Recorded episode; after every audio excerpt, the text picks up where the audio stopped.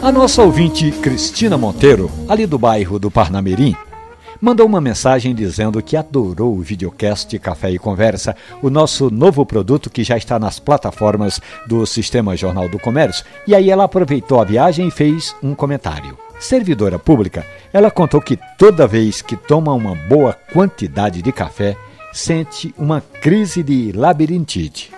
Cristina já trocou o café por um descafeinado está largando o açúcar, mas ainda assim, como ela diz, é tomar e a crise aumentar.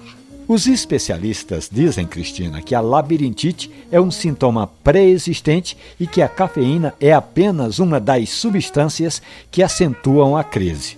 Mas também é bom destacar, Cristina, que encontramos cafeína também nos chás, nos chocolates e nas bebidas à base de cola. E, portanto, a dica que temos para a nossa ouvinte, Cristina Monteiro, é ela preparar métodos com menos cafeína, como, por exemplo, o café coado ou café expresso, porque são métodos que, na hora em que você está passando o seu café, tem menos tempo de contato da água com o pó e, consequentemente, extrai menos cafeína.